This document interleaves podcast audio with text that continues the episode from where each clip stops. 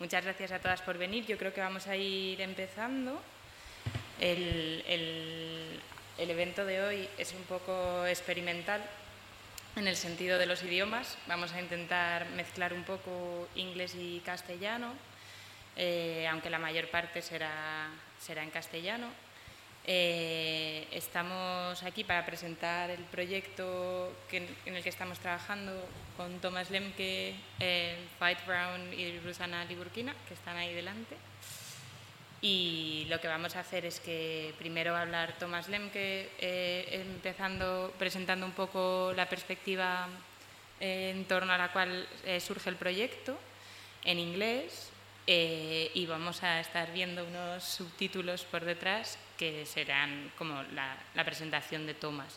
Y luego ya presentaré, presentaré yo en castellano un poco introduciendo el tema de mi subproyecto, que es sobre congelación de, óvulos.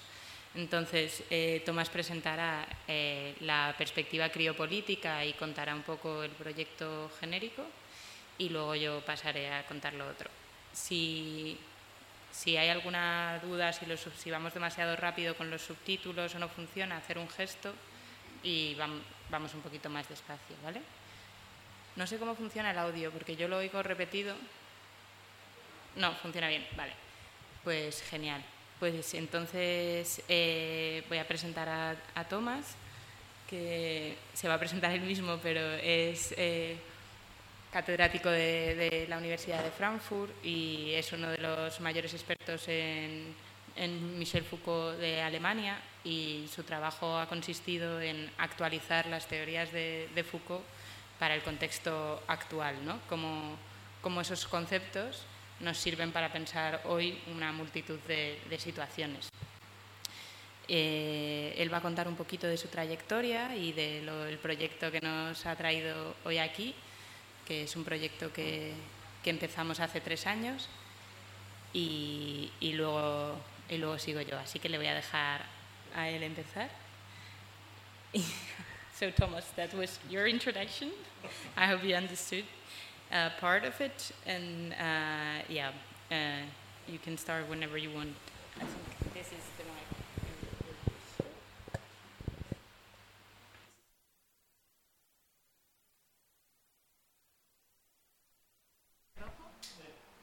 Like that? Yeah? Okay. Yeah, uh, thanks a lot for having me or having us here this evening. Um, my name is Thomas Lemke, as Sarah already, already said. I'm professor of sociology with a focus on biotechnologies, nature, and society at the Goethe University in Frankfurt, Germany. And I will stick to the manuscript, otherwise, it would be difficult to have the simultaneous translation. Um, on the on the wall. Okay. So I've been, I think Sarah already mentioned it. Um, I've been working a lot, and I've been interested a lot in the work of the French philosopher Michel Foucault, and um, I have tried to use and to update, especially his analytics of power. And I have particularly engaged with two concepts. One is biopolitics, and the other is uh, governmentality in Foucault's work. And I try to use these theoretical tools to uh, analyze um, and criticize developments in science and technologies and beyond. And my last book was entitled uh, The Government of Things Foucault and the New Materialism. Um, it came out a year ago and it tries to follow up uh, Foucault's work, um, his concepts, and how they might be useful for the new materialisms. And currently, I'm working um, in a project together with Hosanna Libokina, who's sitting in the second row, Fight Brown, right next to her, and, and Sarah. Um, and um, uh, it's a research project that focuses on uh, technologies of deep freezing organic material, so called cryotechnologies. And the project has the programmatic title Cryo Societies. It has been funded by the European Research Council since 2019. And it is based on the thesis that cryopreservation practices bring into existence a particular form of life, suspended life. Suspended life arrests vital functions, so biological functions, metabolic processes, in order to reactivate them in the future. The research is guided by the overarching question how is suspended, how is suspended life done in contemporary settings of cryopreservation? In the past three years, the Cryo Society's team has conducted ethnographic explorations of how technologies of freezing and thawing are entangled with political, social, cultural, and moral issues at diverse sites. The project consists of three sub projects that cover distinctive fields of investigation and sites of cryopreservation and cryobanking. And I will now list the three sub projects. The first project is led by Rosanna, it's on cord blood banking in Germany uh, to prepare for possible regenerative therapies in the future. That's the first project. The second one is the one uh, directed by Sarah. It's on egg freezing in Spain to extend fertility and rearrange reproductive futures. And the third one is uh, FIGHTS project. It's on the cryopreservation of endangered or extinct species in so-called frozen zoos in the UK. Sarah, Rosanna, and Veit have investigated how cryo practices transform temporal and spatial relations and reconfigure and alter under our understandings of health and illness and our notions of fertility and infertility and biodiversity. The case studies cover the fields of regenerative medicine, reproductive technologies, and conservation biology. In these fields, as in many others, cryopreservation practices have significantly affected and altered the concepts of life and death. The transformation of temporal and spatial relations in practices and, uh, engendered by cryopreservation brings about novel processes of um, enhancing and managing biological matter. It gives rise to a vital politics that reserves time to keep options open and make cryopreserved material available for different purposes, even those not yet known. In building on Foucault's concept of biopolitics, some scholars have proposed the term cryopolitics to capture the distinctive operating mode of cryotechnologies. While Foucault's understanding of biopolitics relies on technologies that foster life or let die, cryopolitics operates according to the principle to make live and not let die. Thus, cryopolitics is characterized by arresting processes of development, decay, and dying, enabling a form of life beyond life as we know it by exposing organisms, or rather bits of their bodies, to a peculiar biological state between life and death. In our project, we call this liminal state suspended life. We are interested in understanding how this liminality relates to forms of governing life and how it is connected to modes of future making. Our thesis is that there are at least three elements characteristic of a politics of suspension. And I will go into them one after the other. First, the increasing establishment of cryobanks for different purposes makes it possible to keep options open. But they often also delay decision making or leave problems in a limbo instead of tackling them. While it mobilizes frozen life to expand the duration of the present, the politics of suspension risks postponing necessary decisions or essential changes.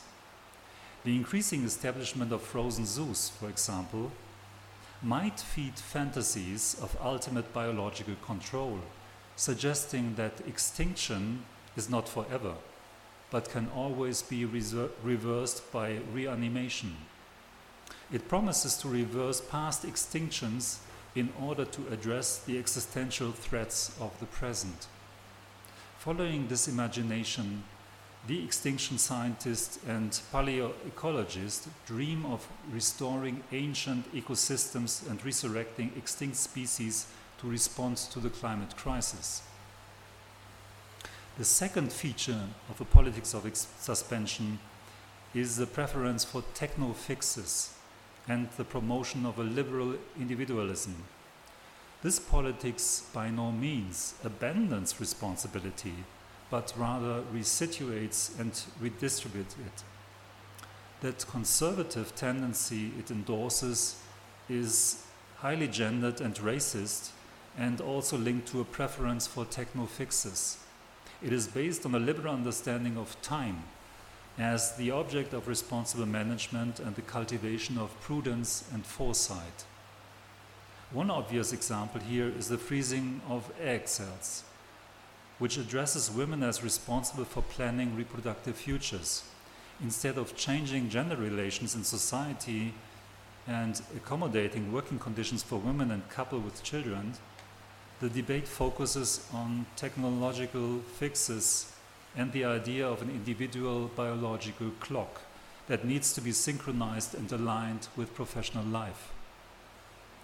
Similarly, a number of studies have proved evidence of how the history of and politics of cryonics, the programmatic idea of freezing clinically dead bodies to reanimate them in the future, is intimately, intimately connected to maleness and whiteness. Third, cryopreservation practices do not just add options or enact a surplus of potential. Rather, the politics of suspension operates as potentializing and depotentializing at the same time. Or rather, it potentializes by depotentializing the taming and curbing of vital developmental and differential processes for some excludes or marginalizes the choices for others. Thus, the politics of suspension has a selective phase. What needs to be stored in cryobanks and what may get lost or go extinct? Who participates in the decision making process? It is important to attend to the selectivities and to map the uneven vulnerabilities these practices enact. There are a number of questions to be addressed. Who and what is worth preserving? What form does this preservation take? Disembodied instead of embodied? And who disposes over the means of preservation? To conclude, in our project, we seek to explore how cryopreservation not only expands the duration of the present and retain options, but also risk preventing necessary changes or postponing urgent collective decisions to address future challenges. How is this politics of suspension linked to broader societal developments, to processes of commercialization or the neoliberal entrepreneurial self? how does it enforce or undermine contemporary regimes of class, race, and gender? How does this mobilization of suspended life contribute to cooling down or even freezing what might be called the heated politics of structural, societal, and ecologic change? These are some of the questions we are addressing in our collaborative work. And now Sarah will give you a more concrete and empirical informed sketch of her work on the Spanish reproductive economies and their reliance on infrastructures of cold. Thank you very much.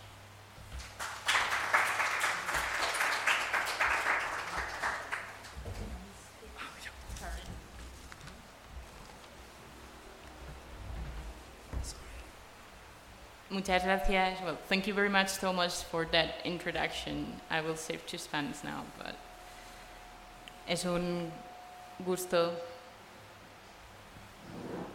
poder escuchar este, esta presentación fuera de, fuera de Frankfurt y esperemos que haga un poco de sentido en este contexto. Voy a buscar mi presentación, que está por aquí.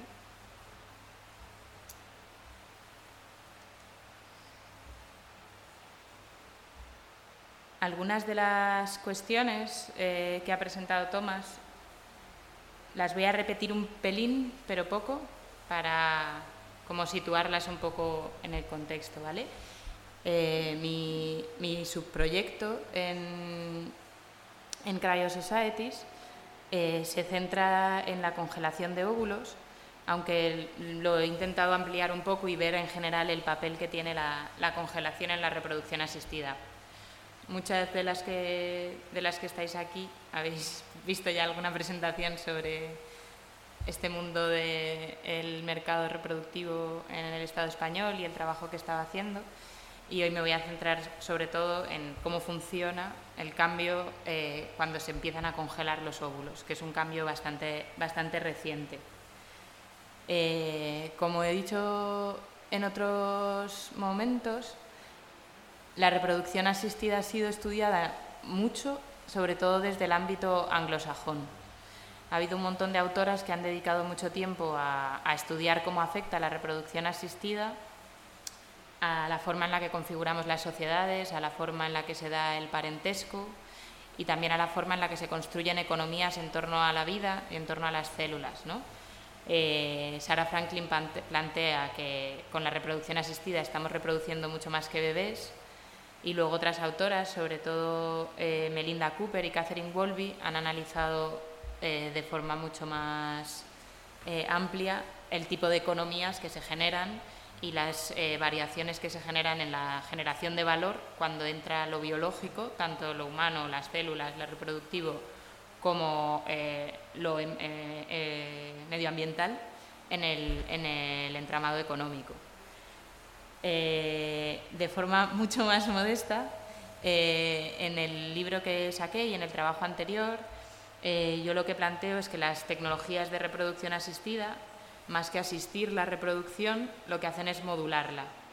La modulan en, tres direcciones principales. Primero, eh, introducen terceras partes, hacen posible, al sacar la fecundación del cuerpo, que entren terceras partes en el proceso reproductivo, como serían las donantes de óvulos o la gestación por sustitución, y este es, creo, el tema que más hemos hablado eh, bueno, en, las discusiones feministas o en los debates que hemos tenido en el Estado español, ¿no? cuál es el papel de esas terceras partes que entran en la reproducción asistida, el papel de las donantes y de las gestantes. Y eso sería la primera forma en la que modulan eh, la reproducción, estas tecnologías de reproducción asistida.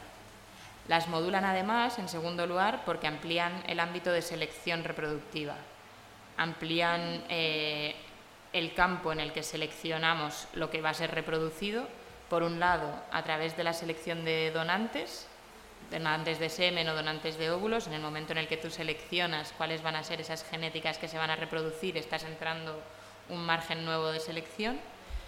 Y por otro lado, eh, están también aumentando el rango de selección porque cada vez se hacen más análisis genéticos a los embriones. Eh, sobre todo, y en esto también tiene mucho que ver la criopreservación desde que se puede criopreservar con altos eh, resultados, con alto éxito en los resultados de descongelación, pues se están analizando muchísimos embriones antes de ser transferidos. ¿Esto qué quiere decir? Que primero se saca el esperma y los óvulos, se genera el embrión en el laboratorio y antes de transferirlo a una, mujer, generalmente, o a un útero, eh, de una persona que va a llevar a cabo el embarazo, se hace un análisis genético de ese embrión y en ese análisis genético pues se descartan todas las anomalías genéticas. ¿Qué quiere decir esto? Sobre todo se descartan anomalías genéticas que son incompatibles con la vida, eh, pues eh, tipo cuestiones que harían que el embrión no se desarrollase en un feto. Lo que pasa es que también en ese análisis genético se eh, descartan los embriones que tienen otro tipo de anomalías genéticas perfectamente compatibles con la vida, como sería el síndrome de, la trisomía que genera luego el síndrome de Down, o como serían el síndrome de Turner o síndrome de Klinefelter, que serían estados intersexuales. Entonces, esta idea que tenemos de eh, que en los debates transexcluyentes se plantean también con mucha fuerza de al nivel biológico somos o hembras o machos, la estamos, digamos, haciendo de verdad con estos análisis genéticos al seleccionar en contra de todo lo que no cuadre en ese XX o XY. Entonces, bueno, esto es solo un ejemplo, pero el segundo, de la segunda forma en la que modulamos la reproducción a través de estas nuevas técnicas de reproducción asistida. Y en tercer lugar, las, técnicas de reproducción asistida, más que asistir, modulan la reproducción alterando los tiempos reproductivos. Y en este sentido, la criopreservación tiene un papel clave. No es, solo la no es solo la criopreservación, porque la propia forma en la que funciona la reproducción asistida, a través de una hiperhormonación a los ovarios, que hacen que se desarrollen muchos más óvulos en un ciclo, ya está también acelerando en cierto modo la reproducción y alterando ese tiempo reproductivo, porque en lugar de en un ciclo sacar un óvulo, pues igual una mujer saca nueve. Eh, esa sería una forma de acelerar y las tecnologías de criopreservación lo que están haciendo es lo contrario, de acelerar y alterar los tiempos. ¿Qué quiere decir esto en términos más concretos? Pues que en un mismo proceso en el que se generan embriones, o sea, si hay una mujer que hace un... Una mujer que hace un tratamiento de reproducción asistida hoy puede generar seis embriones, de los cuales eh, se quede embarazada este, este año de un embrión y tenga, un, eh, y tenga un segundo embarazo que dé lugar a un embrano cuatro años más tarde, pero de los embriones que han sido generados a la vez. Entonces, en ese sentido, decimos que alteran los tiempos reproductivos a nivel de congelar embriones. Además de esto, se introduce, se introduce una, una forma más de alterar los tiempos reproductivos, que sería la congelación de óvulos para preservación de fertilidad, que es que eh, una persona en un momento dado que se quiere reproducir con sus propios óvulos, pero no se puede reproducir en ese momento o no se quiere reproducir en ese momento, congela los óvulos, los deja congelados y vuelve a utilizarlos posiblemente en un momento en el futuro. Esto se empezó a hacer eh, sobre todo con tratamientos tipo quimioterapia. Mujeres que iban a recibir o personas eh, que iban a, eh, recibir tratamientos de quimioterapia que iban a afectar a su capacidad reproductiva, tanto a nivel de esperma como a nivel de óvulos, congelan el material para luego poder utilizarlo una vez han sido curados. En el momento en el que las tecnologías de criopreservación, de congelación, funcionan cada vez mejor, esto se expande y ya no solo se utiliza en tratamientos médicos, digamos, sino en, también por cuestiones sociales, pues mujeres que en un momento dado quieren congelar para tener abierta esa posibilidad en el futuro de poder reproducirse. Para entender eh, la preservación de fertilidad y para entender el papel de la congelación de óvulos, por un lado está todo este campo de la reproducción asistida, todos los estudios que ha habido, y por otro lado está todo el mundo que Thomas ha, introducido un poco de los estudios en torno a criopolítica. En este sentido, yo no me voy a meter mucho en el detalle teórico aquí, pero sí que es interesante cómo esta idea de la criopolítica, que pasa de esa gestión de la vida, ¿no? ese salto que da Foucault al hablarnos de cómo el poder pasa a ser una forma de manejar la vida, pasa ahora con la introducción y la expansión de las, eh, de las criotecnologías por no dejar morir, suspender la vida de tal forma que no se permite ni la vida ni la muerte en cierto sentido. ¿no?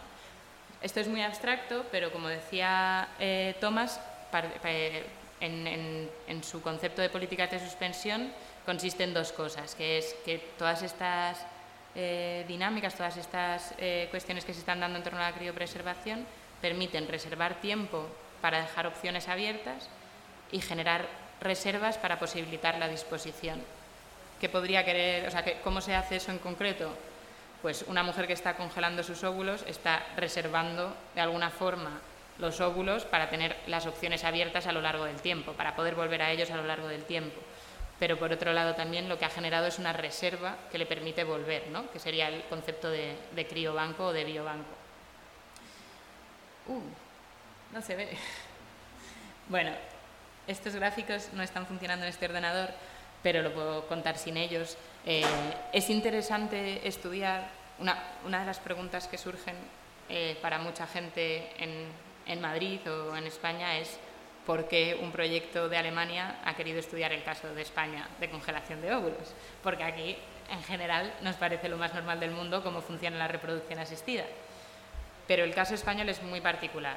Tenemos el mayor número de casos, eh, de, casos de reproducción asistida, de ciclos de reproducción asistida de toda Europa, en números totales. Esto es que tenemos más casos incluso que Alemania, que tiene el doble de población, más casos que Francia, que tiene más de 20 millones más de población, y que Italia, que sería el, cuarto, que tiene 15 millones más de población. Entonces, en números totales tenemos el mayor eh, mercado reproductivo y en números relativos eh, todavía más. O sea, la cantidad de gente que aquí utiliza reproducción asistida es muchísimo mayor que en otros países.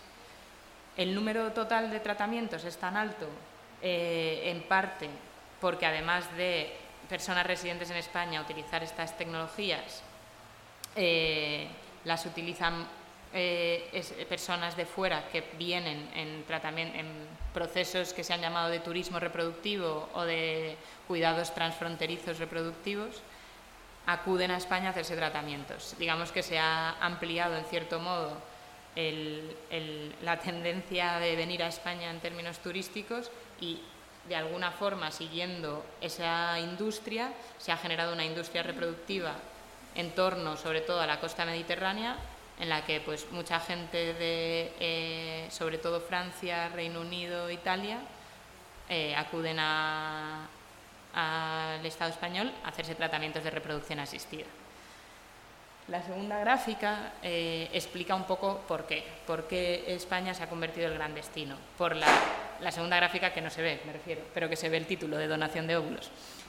Eh, explica por qué ha venido tanta gente. Eh, España es el líder absoluto de, tratamientos de donación de óvulos de Europa.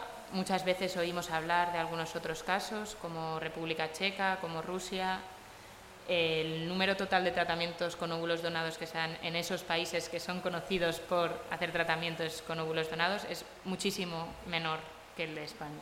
Una pena que no se vea la gráfica, pero. Eh, entonces, fundamentalmente lo que hace que personas de otros países acudan a España es poder utilizar óvulos donados de donantes aquí, que no donantes españolas o donantes migrantes residentes en España.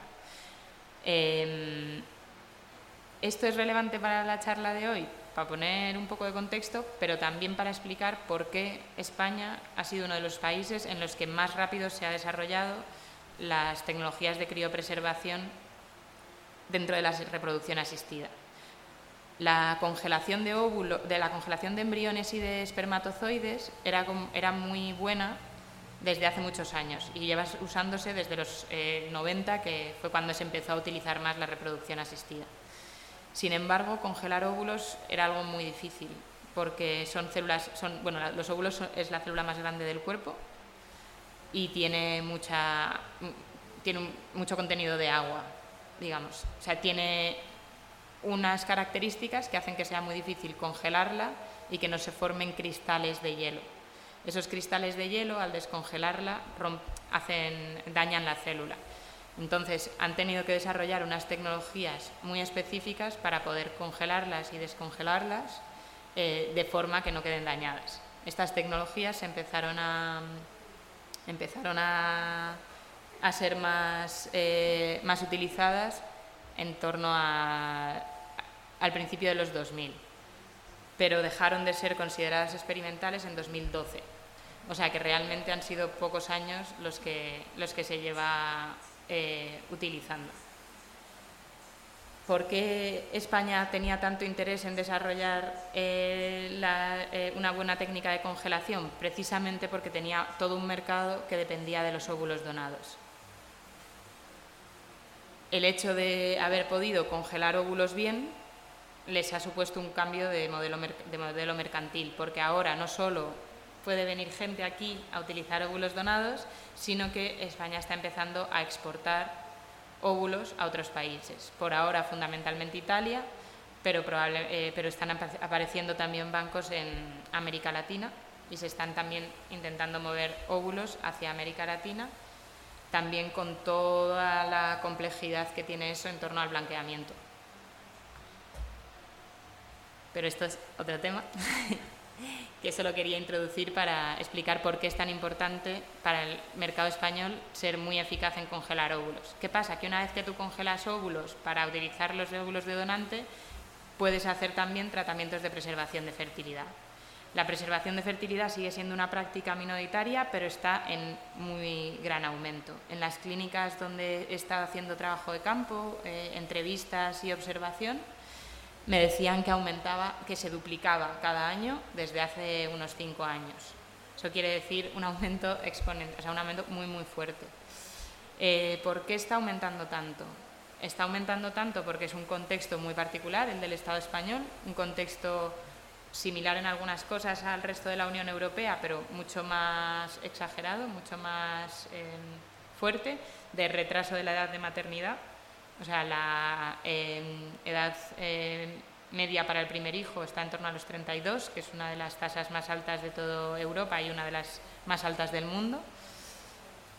Y cada, eh, y cada vez se tienen menos hijos. Eh, creo que el último dato era 1,2, que es también uno de los más bajos, eh, bueno, creo que es el más bajo de Europa y uno, de los más bajos del mundo. Esto no tendría por qué ser problemático si no fuese porque se da a la par de un aumento de la brecha entre deseos eh, reproductivos y realidades reproductivas. En las últimas encuestas del Instituto Nacional de Estadística se ve que cada vez hay más gente que querría tener más hijos de los que tiene y más pronto de lo que los tiene. Y sin embargo, por una serie de razones, no los está teniendo. Entonces, eh, esto se da en un contexto de una reconfiguración de las relaciones, de las relaciones familiares, de las relaciones de pareja, de las relaciones de cuidados y todo este contexto, digamos, eh, lo estamos denominando tentativamente crisis reproductiva porque lo que genera es un contexto de una mezcla de frustraciones e injusticias reproductivas, que igual hemos hablado un poquito más en otros, en otros contextos.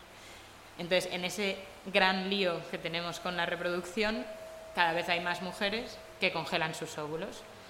En cierto sentido, eh, relacionándolo con lo que decía Tomás, haciendo suya ese momento de no tomar una decisión reproductiva en este caso, pero sí tomar una decisión en un momento dado que le permita mantener ciertas opciones abiertas que su proceso biológico de envejecimiento no le está permitiendo tener.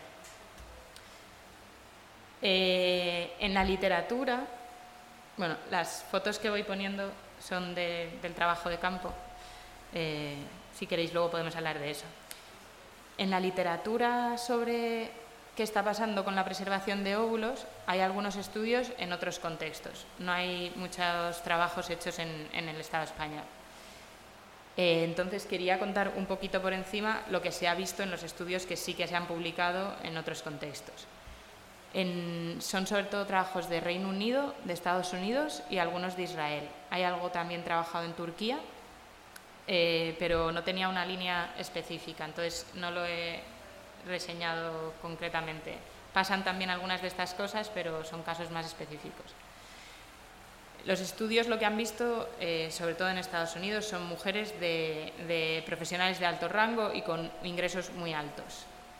Esto es probablemente relacionado con que son estudios que ya están publicados, con lo cual se hicieron hace bastantes años cuando la técnica todavía era experimental y mucho más cara de lo que es en la actualidad.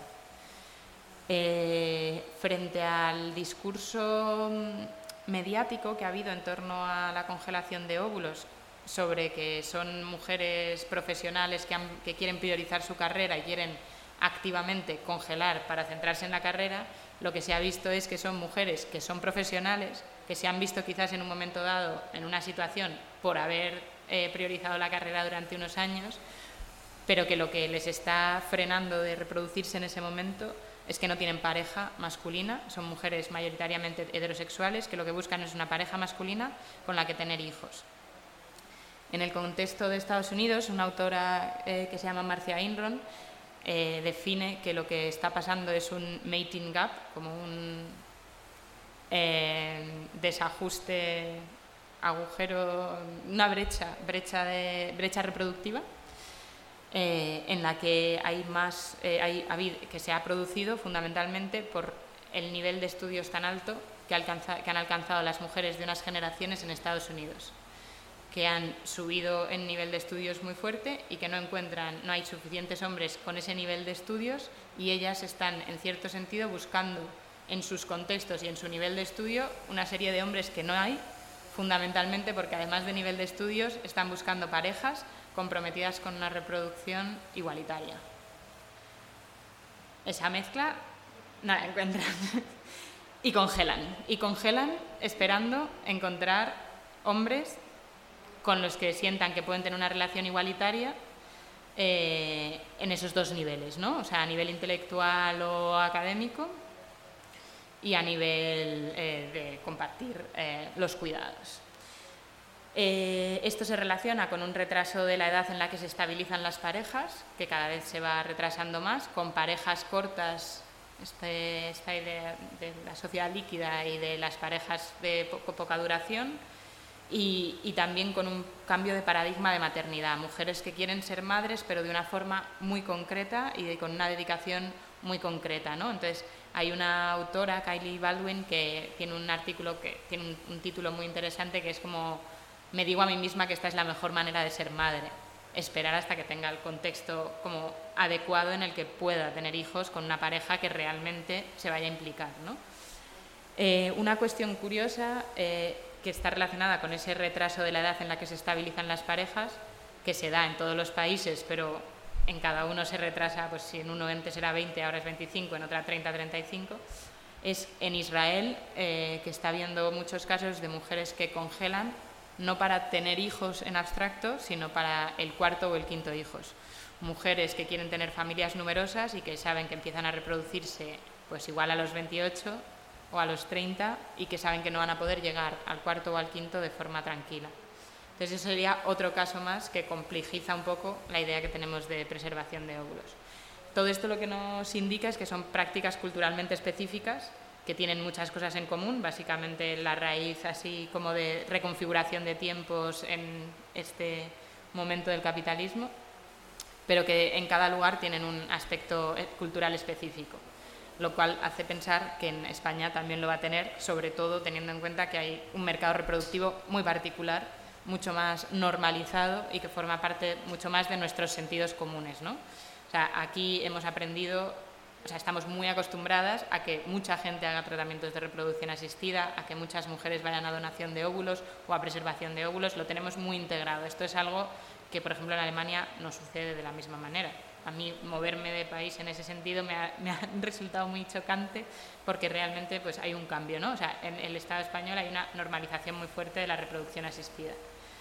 En ese sentido, mis resultados preliminares, que todavía no los he escrito, pero que estoy eh, trabajando, he hecho en torno a 20 entrevistas, 19 entrevistas con mujeres que han congelado sus óvulos o que los han o lo han eh, o lo estaban haciendo en ese momento y a más de unos 20 profesionales y he hecho observación en clínicas, lo que vemos es lo que decía al principio, de que hay un crecimiento exponencial, hay cada vez más mujeres congelando los óvulos y cada vez más jóvenes, entre comillas, porque más jóvenes quiere decir que al principio llegaban a la clínica mujeres para congelar con 39, 38 y ahora va bajando a 37, 36, pero en todo caso son cifras más altas de la edad recomendada por los biólogos de, congelar óvulos, que sería menores de 35. Entonces, jóvenes, entre comillas, porque a partir de los 35, eh, a nivel biomédico, se supone que hay un cambio eh, en las condiciones, en, tanto en la calidad como en la cantidad de los óvulos. Entonces, cada vez las mujeres se acercan más jóvenes, lo cual habla de una mayor transmisión de la idea de reloj biológico y, cada vez hay más. otra cuestión que yo he visto en España y que puede tener que ver con que como el mercado es más amplio, los precios son más bajos, no solo por eso, pero bueno, que los precios son más bajos que en otros lugares, también porque existe sanidad pública y entonces hay una configuración distinta del ámbito privado, el perfil económico no es tan claro. No son mujeres con altísimos ingresos, son mujeres que no son no son muy precarias, evidentemente, porque se pueden gastar 3.000 euros o 4.000 euros en un proceso de, congelación de óvulos, pero sí que hay casos de mujeres, no son la mayoría, pero sí que hay casos de mujeres que congelan porque pueden tener ese dinero para congelar, pero no se sienten con... Hay mujeres con un perfil económico que sí que ven posible eh, gastarse 4.000 euros ahora, pero pues de repente no se ven capaces de mantener a una criatura, sobre todo solas. ¿no? Ahí se vuelve a ver el perfil de, relaciones, de muchas mujeres se aproximan a la congelación en un momento sobre todo de rupturas de pareja o en momentos de no encontrar una pareja, pero muchas veces en momentos tras una ruptura en torno a los eso, 36, 37, 38, entonces se mueve a, congelar. Y ahí la cuestión de la pareja aparece igualitariamente, en, o sea, en, los casos que yo he visto, aparece el mismo número de mujeres que quieren una pareja por un ideal de tener un hijo en pareja, por un ideal romántico, de una relación heterosexual en familia nuclear, como mujeres que quieren una pareja porque necesitan dos salarios, o sea, plantean una cuestión mucho más material, ¿no? O sea, la búsqueda de una pareja como sustento material entre dos, no una cuestión de la, mujer que busque a un hombre que lo mantenga, sino que haya dos salarios en la, en la casa. En España he visto cosas que no había visto en literatura en ningún otro sitio, como mujeres congelando porque se les acaba el contrato de alquiler y creo que esto resonará con otras luchas que ha habido en este barrio en concreto. ¿no? Eh, entonces, sí que hay un perfil que no es de una precariedad tan fuerte como el que vemos, desde luego, en casos de donantes de óvulos, pero sí que hay unos perfiles económicos más diferentes a los que se han visto en otros estudios. No son necesariamente mujeres con muchísimo dinero. Eh, en esta cuestión de la... Bueno, esto lo voy a contar después. Eh, una de las eh, cuestiones que aumentan sobre todo los, eh, los, y las biólogas que he entrevistado y, los, y las médicas es que muchas veces se llega a, congelación por desacuerdos en la pareja vinculados al, al, momento en el que tener hijos. ¿no? Y entonces aquí había una bióloga que tenía muy claro y que ha hecho muchos estudios que el desconocimiento de la edad fértil, que en, España mm, está muy generalizado, muchas mujeres plantean que el momento en el que les baja la posibilidad de reproducirse es más en torno a los 40, cuando es más en torno a los 35. Em, los hombres lo tienen más 5 años. O sea que tienen más claro ese tramo de 35-40 que muchas mujeres tienen claro, lo tienen los hombres situados entre los 40 y 45 y entonces que hay un desajuste en ese conocimiento. Entonces, estas biólogas lo que planteaban es que muchas veces en desacuerdos de ese tipo, mujeres que sí que están en pareja congelan para retrasarlo eh, en ese tipo de perfil. Entonces, estas son algunas de las casuísticas que hemos visto y luego eh, eh, la otra sería como algunas mujeres que congelan dentro de esa idea de que han querido tener una pareja para tener hijos y ahora están deshaciéndose de ese modelo, pero se dan un tiempo para adaptarse como a esa nueva situación. ¿no? Esto lo vemos sobre todo en las entrevistas con mujeres que ya vuelven a por sus óvulos y en los números de las mujeres que vuelven a por sus óvulos. O sea, si bien la mayor parte de las mujeres que llegan a congelar plantean que quieren tener hijos en pareja, la mayoría de las mujeres que descongelan óvulos lo hacen con esperma donado. Entonces ahí se ve que el tiempo de congelación lo que está dando es un tiempo de readaptación a un modelo. Eh, otro caso que hemos visto que es muy interesante es mujeres que congelaron óvulos con 37, 38, 39 años, que vuelven a usarlos y no se quedan embarazadas con esos óvulos, pues porque eran pocos o porque no eran de buena calidad o por lo que sea. Son mujeres que vuelven a usarlos igual con 42, 43, 44, 45.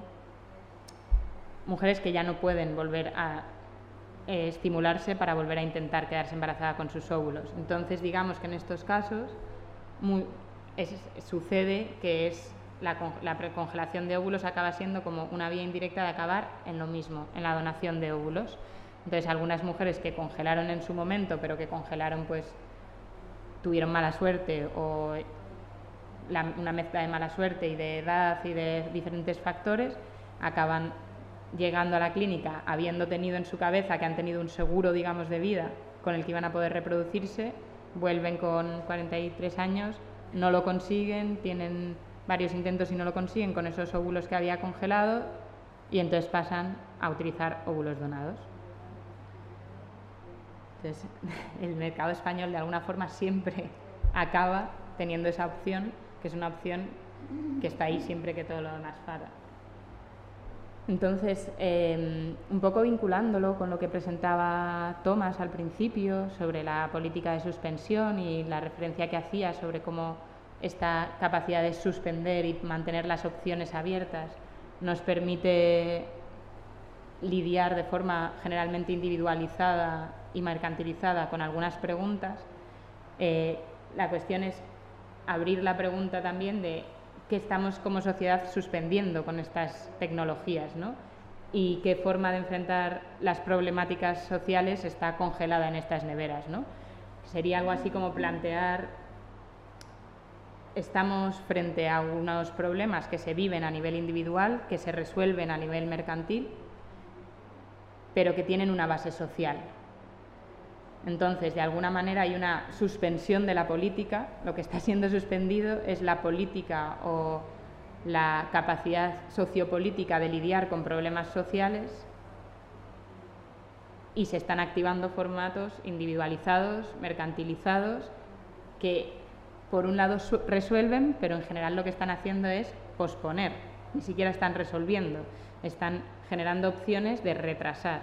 Entonces, la cuestión sería pensar eh, cuáles serían otras formas o qué, cómo se pueden combinar estas formas con una, con una visión más amplia de lo que está pasando y de, de cuáles son las respuestas que estamos dando eh, a nivel más eh, social o político a estas problemáticas y de qué forma estas herramientas se están utilizando como parte de una respuesta más amplia o si solo está viendo estas herramientas. ¿no? O sea, no es una cuestión de que las herramientas por sí mismas sean problemáticas o tengan un problema, sino qué estamos dejando de hacer a la par que estas herramientas están dando respuesta. ¿no?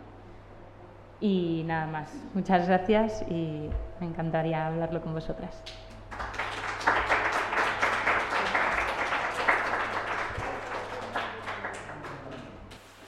No sé si a alguien le apetece decir algo.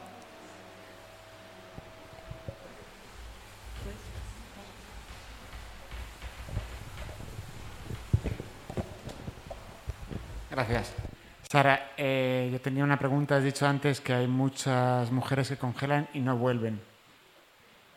¿Que más o menos de en qué proporción estamos hablando? No tengo datos exactamente ahora,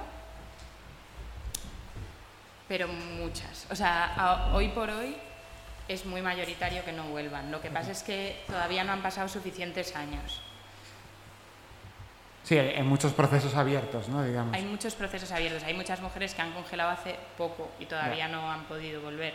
Pero en general, o sea, es que ahora mismo me lo inventaría. Tengo, tengo algunos datos de alguna clínica concreta, pero vamos, o sea, no llega al 10%. O sea, son datos muy, muy fuertes y de hecho en ese sentido eh, hay algunos hay algunos autores que eh, han trabajado el tema de qué va a pasar con esos óvulos y si van a ser ¿A qué mercado van a pasar? ¿Van a pasar al mercado de, de investigación? ¿Van a poder ser vendidos para investigación? O, se van a poder donar. Y entonces ahí entra otro factor, que es los óvulos de mujeres mayores de 35. Hay una, hay una posibilidad, gracias. Eh, las mujeres que donan, pero son menores de 35, sí que pueden derivarlo a, a óvulos donados. Pero una mujer que es mayor de 35 aunque tenga, que son la gran mayoría de las que han congelado óvulos, esos óvulos no pueden ir a donantes, porque por ley las donantes tienen que tener menos de 35. Que ahí también, quien hace la ley le hace la trampa, o sea, como que ahí también el énfasis en querer que las mujeres congelen más pronto puede ser tramposo en algún momento. Eh, de hecho, hay biólogos que dicen a las mujeres que congelen cuanto antes y luego hay otros que dicen ¿cómo vas a congelar con 25 años? Si con 25 años hay muy pocas probabilidades que vayas a volver a por ellos. En realidad lo suyo es entre los 33, 35, cuando ya ves que no te vas a poner ahora, los congelas, porque si no, si, si se enfatiza que las mujeres congelen a los 25, entonces ahí sí que va a haber muchísimos óvulos que no van a volver a usarse y que se van a derivar a donación de óvulos. Entonces, eso sería una entrada en las clínicas de óvulos de mujeres que pagan por congelar sus óvulos y luego ellos venden. Entonces, eso ya sí que sería como el negocio perfecto. Sí, aunque no empiece en mitad de conversión, digamos, de gente, mujeres que vuelven a utilizar lo que dejan bajo, que sería un negocio para... Hmm. Sí, sí, sí.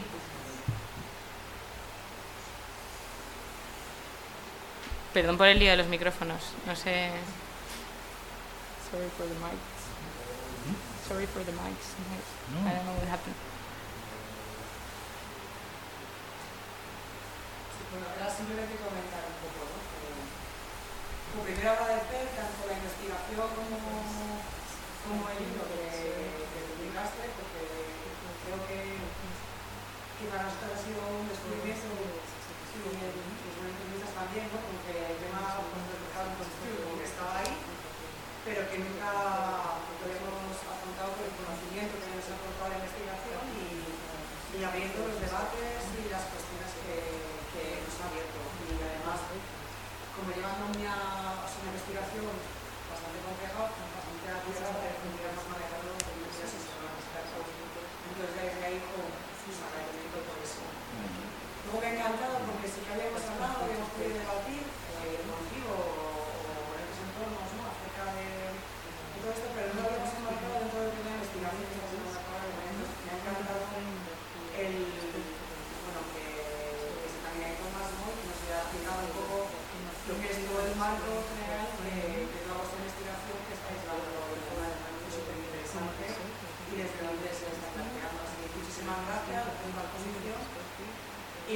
Hijo, pues que cada vez que no sé, bueno, abrimos unos melones, estamos en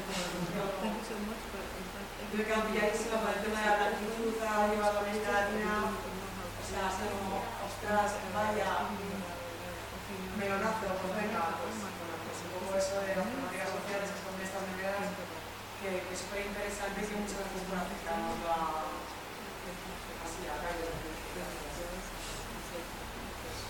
Sí, thank you as well. ¿Cuál es el perfil de las donantes? El, eh, no, 35, 35. Pero. Eh, hay varios estudios sobre donantes. No, no sabría, o sea, no hay un perfil concreto, pero sí hay algunos elementos comunes, ¿no? General, o sea, mm, no hay un perfil, como se dice a veces, de necesariamente de mujeres en situaciones de exclusión. Eh, eh, pero sí hay una diferencia de clase muy clara entre donantes y receptoras. Es distinto, ¿no? Pero eh, en términos generales sí que hay mujeres en situaciones precarias. Ahora es que es, o sea, como que la precariedad se ha extendido tanto, ¿no? Que son generalmente mujeres jóvenes que, o sea, que muchas veces para de- defenderse de esa idea de mujeres en exclusión que lo hacen porque necesitan el dinero, te dicen, yo tengo un salario fijo y yo, o sea, como que las mujeres que a mí, que yo he tenido, que yo, he entrevistado, como que más estables eran y que decían, no, no, pero yo no soy ese perfil, cobraban mil euros, que es verdad que no es un perfil de exclusión, pero que es verdad que tampoco es... Entonces es como, vale, y entonces cuando tú preguntas, cuando, cuando haces esa idea como de tal, muchas veces es como, no, no, no, yo tengo un salario. Había otras que decían, tengo tres trabajos y entre los tres no sumo lo que sumo con una donación. O sea, había los dos perfiles, ¿vale? Pero el de 1.200 al mes es el más alto. Entonces, eh, idealmente, en las clínicas nos decían que el perfil ideal que se busca son estudiantes universitarias pero que no es mayoritario, sino minoritario. En algunos hospitales concretos sí que es, sí que es mayoritario, pues hospitales universitarios o así, sí que hay más donantes universitarias, pero el perfil este que se dice de para pagarse la matrícula de la carrera es un perfil particularmente que está en una posición particularmente buena. Generalmente son madres jóvenes o, diferentes perfiles de- de mujeres que no están estudiando en la universidad. Claro, a veces dicen, claro, estudiantes son muchas, ¿no? Pueden estar estudiando un curso de inglés. Como, es, otro, es otro perfil, ¿no? Entonces hay un interés porque se vea ese perfil universitario clave, pero no es necesariamente. Y luego, solo una cosa, y luego depende de la zona, eh, el perfil fenotípico, como lo llaman las clínicas, cambia. Hay banco, el primer banco de óvulos en España, se, o sea, cuando ya se puede congelar, aparecen los bancos, el primer banco de óvulos surge en, en Marbella. En Marbella el perfil de mujeres eh, migrantes del este es muy alto. Mujeres migrantes del este son donantes perfectas para mujeres del norte de Europa a nivel fenotípico.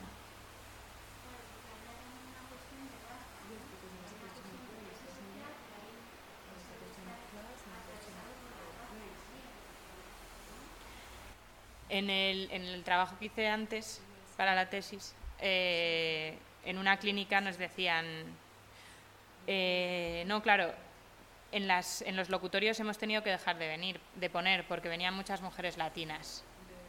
Y a las mujeres latinas, en principio, las excluimos, porque hay más mujeres que quieren donar latinas que mujeres latinas que quieren utilizar. Entonces, hay un sesgo muy claro e incluso de rechazo de mujeres eh, argentinas o, o sea, como de, que no es un perfil claro, o sea, como que entonces ahí lo que se da y que es bastante interesante es una redefinición de la raza. ¿Y quién redefine, quién, re- quién define la raza? Los ojos del médico, de lo- los ojos de la enfermera o coordinadora o mujer generalmente que está seleccionando las donantes. O sea, no hay cualquier... eh, o sea, la, la mirada racista que tenemos en España, el 90% de la población aplicada a una selección en base a raza. Entonces, sí.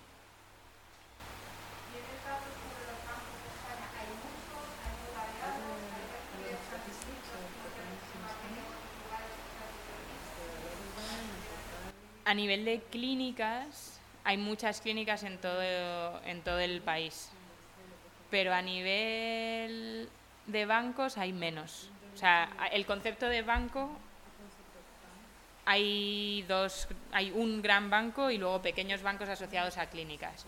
Y ahora se está, está, aumenta- está surgiendo con fuerza lo de los bancos en América Latina. Lo que pasa es que están siendo fundamentalmente empresarias y profesionales que o son españolas o han trabajado en España, han adquirido el conocimiento de cómo funciona el mercado aquí y lo están exportando allá. Entonces, a veces no exportan los gametos en sí, pero sí el modelo, como con tantas otras cosas nocivas en general. Y mm, en términos de números, eh, lo único que hay son los números totales de óvulos y embriones congelados. Eh, ahí no se ve la diferencia, pero la mayor parte de los óvulos congelados son para donación. Hay unos 300.000 óvulos congelados y 700.000 embriones congelados. No sé si eso te, te responde. El mayor banco es el de Marbella. El mayor es el de Marbella y luego en las clínicas, cada clínica tiene un banco. No todas, las clínicas más grandes tienen un banco. Y luego hay clínicas que la clínica en sí no ha crecido mucho, pero el banco ha crecido mucho. Entonces hay en Barcelona, hay en Valencia